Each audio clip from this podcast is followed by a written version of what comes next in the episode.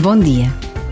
A ONU foi criada no final da Segunda Guerra Mundial para assegurar a resolução de conflitos e a cooperação internacional pós-guerra.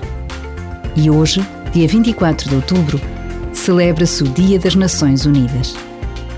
Mais do que avaliar de forma positiva ou não o trabalho da ONU, um dia como o de hoje deve-nos recordar o que foram as grandes guerras mundiais e o que continuam a ser as guerras que continuam a acontecer até aos dias de hoje.